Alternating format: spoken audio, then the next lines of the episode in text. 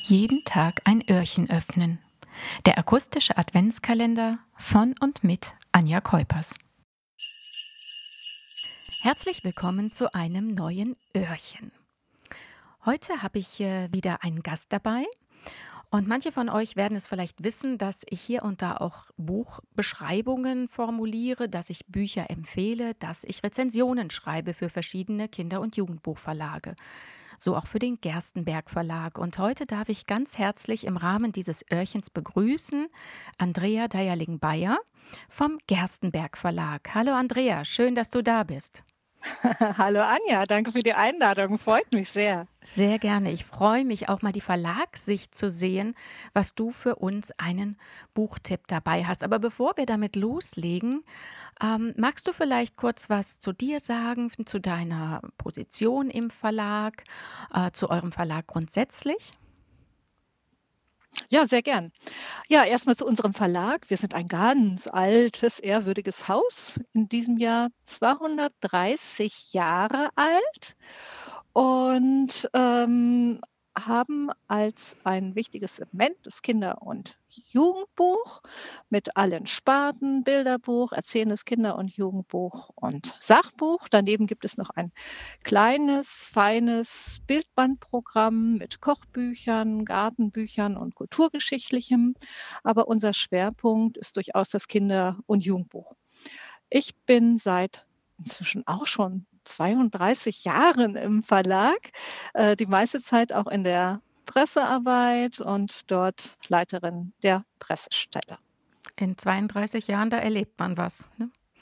Da erlebt man was. Viele, viele unterschiedliche Dinge wird überhaupt nie langweilig, kann ich nur sagen, denn in der Buchbranche ist eine Menge los und ähm, ja, eine tolle Zeit mit einem tollen Team. Und in 32 Jahren auch jede Menge Bücher. Und das ist ja ein jeden Tag ein Öhrchen öffnen, bezieht sich ja vielmehr so ein Stückchen auf die aktuellen Bücher. Ne? Denn äh, vielleicht hättest du sogar einen Buchtipp, der 32 Jahre zurückliegt. Vielleicht magst du uns den zum Ende nochmal verraten. Ja, das wäre übrigens ganz schön, am Ende mal zu erfahren, was war dein aller, allererstes Buch, was du im Rahmen deines Verlagslebens bei Gerstenberg hast betreuen dürfen. Oder das schieben wir jetzt einfach schon mal rein. Welches war das? Erinnerst du dich noch? Das allererste Buch? Hm, das allererste Buch kann ich nicht genau sagen, aber was auf jeden Fall immer wieder da war, spätestens alle fünf Jahre, das war natürlich unsere kleine Raupe Nimmersatt, Mhm. Mhm. die ich, da muss ich ehrlich sagen, wirklich erst im Gerstenberg Verlag kennengelernt habe, denn altersmäßig kam das bei mir noch nicht hin. Okay. Da gab es die kleine Raupe noch nicht. Aber das ist natürlich unser Bestseller mit hm, über 60 Millionen weltweit verkauften Exemplaren. Ich glaube, so um die 8 Millionen allein in der deutschen Ausgabe. Und ähm, alle fünf Jahre haben wir da Jubiläum gefeiert. Mhm. Äh, wenn die Raupe ähm, Geburtstag hatte oder der Schöpfer Erik Halem. Und das waren erstmal tolle Zeiten mit dem Buch, weil ähm, ich da so viele Kinder und Erwachsene immer wieder getroffen haben, die alle ihre Geschichten mit der kleinen Raupe Nimmersatt haben. Und einige Begegnungen auch möglich waren mit Erik Hahle, der ja in den USA lebte, leider letztes Jahr verstorben ist. Aber das waren auch so wunderbare Treffen, äh, dass mich das sehr berührt hat und bis heute immer ganz, ganz vorn im Kopf ist, wenn ich denke, was war denn in der langen Zeit bei Gerstenberg? Das finde ich so wunderbar. Also es ist ja tatsächlich ein Standbein des Verlages und dieses Buch als solches, das existiert, aber die Geschichten drumherum, also das ganze Leben, was rund um die Geschichte und ähm, ja, das, das Miteinander mit dem Buch stattfindet, das prägt ja natürlich auch. Wunderbar, sehr schön. Welchen aktuellen Titel hast du denn für uns im Gepäck? Welchen Buchtipp hast du heute für unsere Zuhörerinnen und Zuhörer? Ich habe ein Buch mitgebracht, was mir persönlich sehr am Herzen liegt, wo mir das ukrainische Autorenpaar ganz besonders am Herzen liegt und was einfach ein wichtiges aktuelles Thema ist. Das Bilderbuch heißt Als der Krieg nach Rondo kam. Und ich lese vielleicht mal ein paar Zeilen vom Anfang. Sehr gerne. Damit alle einen Eindruck von dem Ton dieses Buches bekommen. Rondo war eine besondere Stadt. Die Luft war frisch und klar, wie aus feinem Licht gesponnen. Die Bewohner von Rondo waren einfallsreich und zart. Sie pflanzten Blumen, legten Gärten und Parks an, bauten ungewöhnliche Häuser und sprachen mit Vögeln und Pflanzen. Sie sangen, malten und schrieben gern Gedichte. Sie liebten Rondo.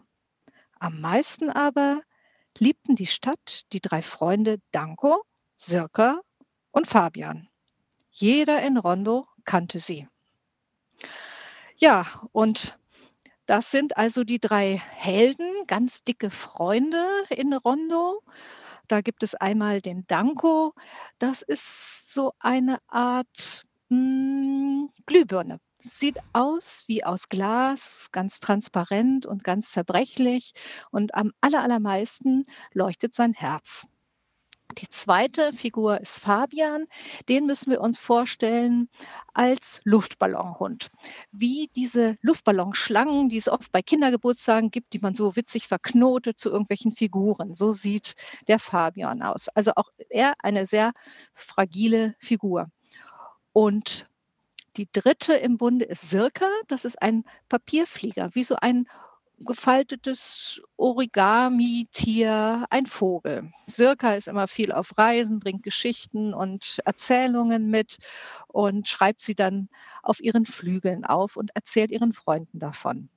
Fabian ist aus einer alten Familie von Schatzsuchern und Danko, Danko ist ein großer Naturfreund. Der fährt immer mit dem Fahrrad durch Rondo und ähm, auf dem Fahrrad hat er ein Lexikon über Pflanzen und Tiere. Und vor allem ist er jedes, jeden Tag im Gewächshaus von Rondo, ein riesiges Gewächshaus mit großen Blumen und bunten Blumen, Blumen, die sogar singen können, die sogar Konzerte geben, zu denen die Bewohner aus Rondo regelmäßig eingeladen werden.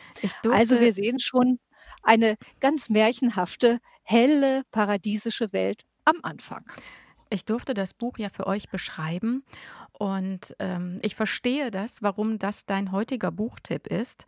Ein ganz wunderbares Bilderbuch und ähm, dieses Gewächshaus, nicht unbedingt direkt im Zentrum von Rondo, aber zumindest für alle erreichbar. Äh, in das habe ich mich sofort verguckt. Die Figuren als solche, selbstredend auch, aber dieses Gewächshaus mit diesen, wie du gerade beschriebst, mit den singenden Blumen und mit den äh, vielen unterschiedlichen kulturellen Veranstaltungen, ich habe mir das sofort für unser kleines, beschauliches Dorf hier gewünscht. Wie wunderschön ist das, ein gläsernes Haus zu haben, ähm, von dem man rausgucken kann, aber in das man eben auch reingucken kann, um Teil dessen zu sein, was da stattfindet. Und die Stadt, die vermittelt ja von Beginn an einen unglaublich fröhlichen, sympathischen Eindruck. Mhm. Also dieses Gewächshaus äh, hat sogar ein berühmtes Vorbild. Es gibt nämlich so ein riesengroßes Haus, Glashaus in Lviv, in Lemberg, wo Romana Romanuschin und Andrei Lessev leben. Mhm. Also das Künstlerpaar, das dieses Buch gestaltet hat. Ja, genau. Ich hatte das dann daraufhin mal recherchiert, weil ich das einfach mal sehen wollte. Rondo an sich ist ja eine fiktive Stadt, aber sie haben eben aus ihrem ähm, Drumherum, aus ihrem Leben durchaus etwas einfließen lassen in das Buch. So viel können wir verraten. Auf jeden Fall. Und dazu gehört auch die böse Überraschung, mit der es dann weitergeht. Also die drei Freunde sitzen im Café zusammen und tauschen sich über ihre neuesten Erlebnisse aus. Und plötzlich wird es ganz still und es wird immer dunkler. Und wenn wir dann die Seite umschlagen, ist der Krieg da. Und ganz ähnlich und sehr plötzlich und überraschend äh, haben es André und Romana tatsächlich auch 2014 erlebt mit der Besetzung der Krim. Mhm. Also Sie sagen immer, für Sie fing der Krieg nicht am 24. Februar 22 an, sondern eigentlich schon 2014, wo Freunde eingezogen wurden und auch getötet wurden. Und das war der Anlass für dieses Bilderbuch. Sie wollten eigentlich nie ein Kriegsbilderbuch schreiben, haben sich aber dann dazu entschieden und haben auch eigene Erfahrungen einfließen lassen. Und dazu gehört etwas Wunderbares dieses Buches, deswegen ist es auch nicht nur ein Kriegs-, sondern ein Friedensbuch, der große Zusammenhalt und die Hoffnung, die wir dann am Ende haben. Ein ein Buch, das allerdings zum Ende nicht ähm, beschönt, sondern durchaus klar macht, also es ist ein großes Miteinander, was am Ende dazu führt, dass die Stadt wieder Licht erfährt, wollen wir es mal so vorsichtig vorwegnehmen. Was mir besonders gut gefallen hat, war dieser Mut, der dort äh, mittels des Textes, mittels der Illustrationen transportiert wurde, aber eben auch die Realität, die am Ende bleibt. Denn es bleiben Risse zurück und es äh, bleiben verkohlte Ränder, wie es im Text heißt, und es bleiben traurige Erinnerungen. Es wird nicht alles auf einmal vergessen, nur weil das Licht Mhm. wieder durchdringen kann.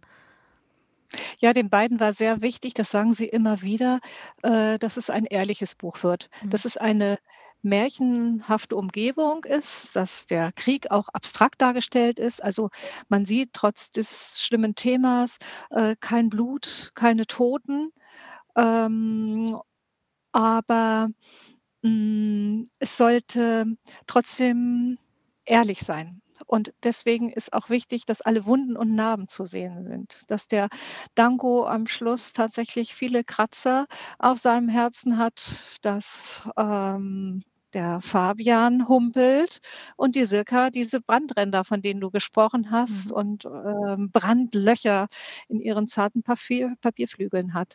Aber vielleicht erzähle ich noch 'n bisschen was zum Zwischenteil, Gerne. äh, was wie es denn dann weitergeht. Also, wir wissen, die 3 Freunde haben im Café gesessen und es ist plötzlich dunkel geworden. Und der Krieg ist da. Sehr, sehr plötzlich, sehr grau, sehr schrecklich, sehr kantig. Ähm, das ganze Licht, die Farben, die wir vorher da hatten, die verschwinden. Das sind alles graue und schwarze Töne und kantige Figuren. Es wachsen schwarze Blumen mit Stacheln in den Straßen. Und das Erste, was sich die 3 überlegen, ist, sie müssen mit dem Krieg reden. Sie müssen den überzeugen, dass er abzieht. Aber alles Reden klappt nicht. Es geht weiter, die Panzer schießen, Steine fliegen und sie haben erst einmal nur eine Antwort und sagen: „Dann müssen wir es probieren und mit den mit der gleichen Sprache antworten“ und nehmen die Steine und bewerfen den Krieg. Aber auch das bringt überhaupt gar nichts. Äh, es wird immer dunkler, die Pflanzen, die vielen bunten singenden Pflanzen verkümmern immer mehr. Danko geht traurig ins Gewächshaus und stellt fest, er hat sein Fahrrad dabei, ähm, wenn er heftig in die Pedalen tritt und es hell wird, dann richten sich die Pflanzen wieder auf. Ganz zarte Farben nehmen sie an und werden wieder lebendig. Und das ist die Idee. Er geht zu seinen Freunden und sagt: „Wir bauen eine riesige Lichtmaschine und alle in Rondo machen mit.“ Und dieser Zusammenhalt, Mhm. der ist halt ganz wunderbar zu sehen und den erleben die beiden Künstler jetzt natürlich auch ganz besonders in der Ukraine. Das gibt ihnen immer wieder Kraft, weiterzumachen, zusammenzuhalten und jeder tut das, was er am besten kann. Beim Bau dieser Lichtmaschine werden so viele Talente gebraucht und jeder bringt sich irgendwie ein. Und mit vielen, vielen Scheinwerfern kommt wieder Licht in die Welt und dieses Licht vertreibt tatsächlich den Krieg. Und Ähm, während des Baus dieser Lichtmaschine werden auch wieder Gesänge angestimmt.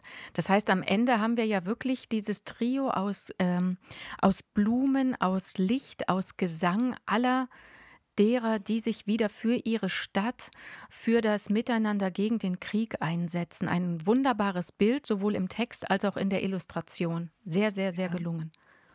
Ja, und dieses Singen, diese Musik, äh, ist André und Romane auch sehr wichtig. Sie sagen, ganz besonders jetzt im Krieg haben sie festgestellt, wie wichtig Kunst ist, aber wie wichtig auch Traditionen sind. Also, das sind Lieder hier in Rondo wird zum Beispiel eine Stadthymne gesungen Mhm. von allen. Äh, das ist die Musik, das sind Bilder, das ist Handwerkskunst, die jetzt wieder entdeckt wird und, äh, die den Menschen unheimlich viel viel Kraft gibt, sich darauf zu besinnen und und zu sehen, das ist was, was wir alle gemeinsam haben. Und das ist ja nicht nur typisch für die Ukraine. So ein Buch wollten sie auch nicht machen, sondern eigentlich etwas Universelles, wie's Kunst ja immer ist. Ähm, etwas, was man überall auf der Welt versteht. Also, es geht hier nicht um den Krieg in der äh, in der Ukraine oder um die Gründe, die dazu geführt haben, sondern um Kriege überall in der Welt, die eben ganz unterschiedliche Gründe haben. Und, ähm, es geht gar nicht so sehr um die Gründe, sondern wie geht man dann damit um? Wie rea reagiert man darauf? Und da den Menschen Mut zu geben, den Kindern schon zu sagen, also wenn ihr Zusammenhalt, alle zusammensteht und euch auf das besinnt, was ihr am besten könnt oder was euch verbindet, ähm, dann kann wieder Licht in die Welt kommen und das ist eben diese Hoffnung dabei. Ohne dass man zum Schluss einen paradiesischen Zustand hat. Wir sehen nicht nur die Narben, bei den drei Freunden, ähm, sondern auch in der Stadt. Und wir sehen noch was anderes. Auf der letzten Seite blühen nämlich lauter rote Mohnblumen. Und jedes Kind, das das Buch zuerst sieht, ich war bei der Lesereise dabei und habe viele Kinder dann auch erlebt, die zugehört haben. Äh, ich habe gesagt, warum blühen da die roten Blumen? Und das sind seit dem Ersten Weltkrieg Zeichen, ein Mahnmal, eine Warnung für die Nachlebenden, denn jede rote Mohnblume steht seit 2014 für einen gefallenen Soldaten, so als internationales Symbol ähm, des Kriegs und als Mahnmal, als Warnung. Äh, vielen, vielen Dank für die ähm, wunderschöne Beschreibung dieses einzigartigen Buches eines Künstler-Ehepaars, richtig? Ne? Die zwei sind verheiratet Ja, ja. Und haben ja bereits zahlreiche Bücher gemeinsam geschaffen, die auch international äh, prämiert wurden. Wenn du sagst, du warst bei der Lesereise dabei, das heißt, du hast die beiden kennengelernt. Magst du sie Ja, kurz beschreiben? Wie sind sie? Ich gucke ja gerne so auf die ja, Menschen dahinter, hinter den Geschichten, ja. hinter den Büchern. Es sind sehr reflektierte, ähm, konzentrierte Menschen, die sehr symbiotisch miteinander arbeiten und sich, glaube ich, sehr gut ergänzen. Also man kann sich wunderbar vorstellen, äh, dass sie die Bücher von A bis Z zusammen entwickeln, erstmal zusammen den Text schreiben und dann ähm, ist Romana diejenige, die zeichnet, überhaupt den ganzen Tag zeichnet, sagt André, er muss immer aufpassen, dass er Dokumente beiseite räumt, weil sie wirklich alles nimmt, wenn sie eine Idee im Kopf hat und aufschreibt. Ähm, also sie zeichnet und der André bearbeitet es dann weiter, macht das Layout, macht alles Technische und dann ist es so eine Mischtechnik. Also es beginnt ganz analog mit dem Stift, aber geht dann ins Digitale und wird da am Bildschirm weiter bearbeitet. Also das erstmal zu der Technik und wie sie zusammenarbeiten.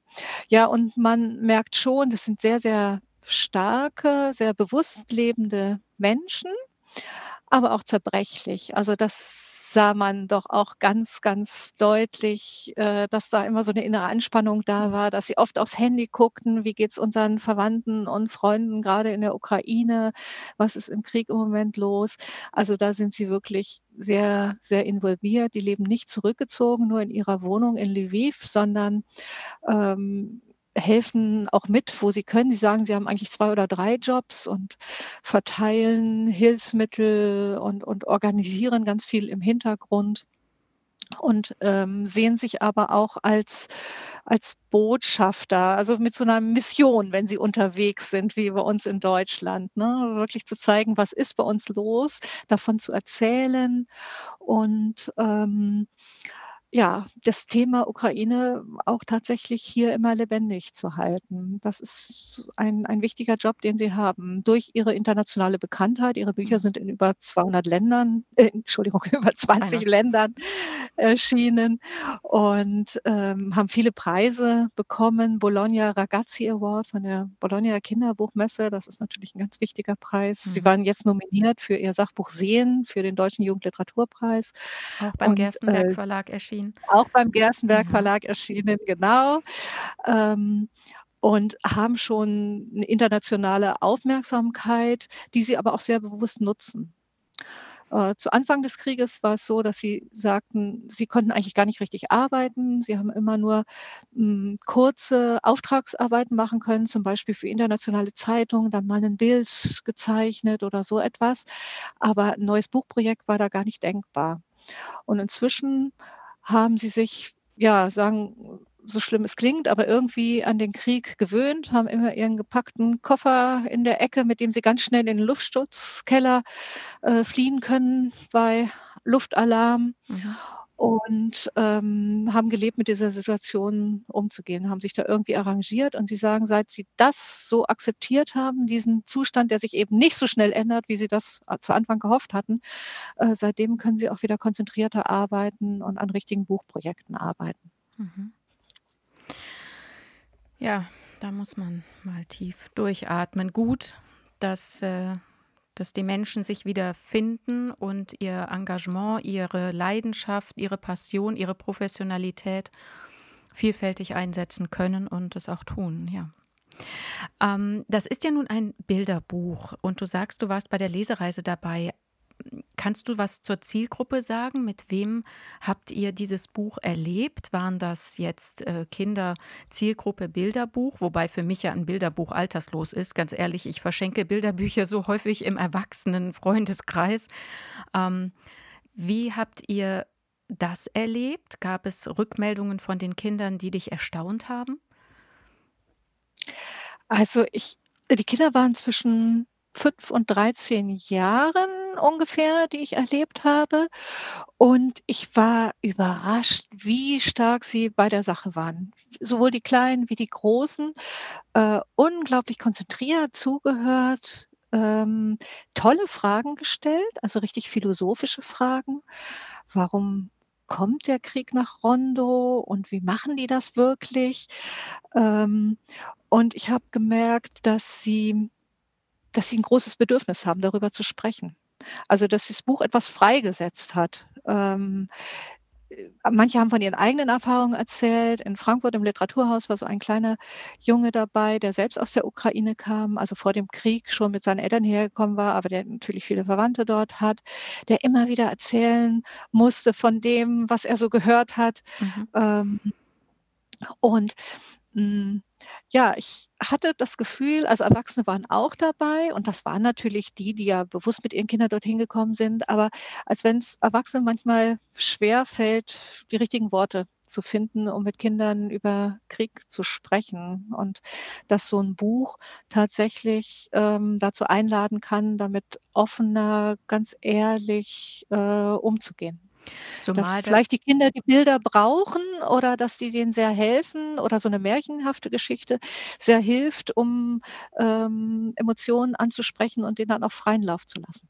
Mit drei Protagonisten, du hattest sie anfangs vorgestellt, die ähm, für die es ja auch immer Identifikationsgegen äh, Pole im Publikum gibt. Ne? Da ist ja der, der Danko, weil du sagtest, die Glühbirnengestalt. Also er hat ja schon Gliedmaßen, er hat zwei Arme, er hat zwei Beine.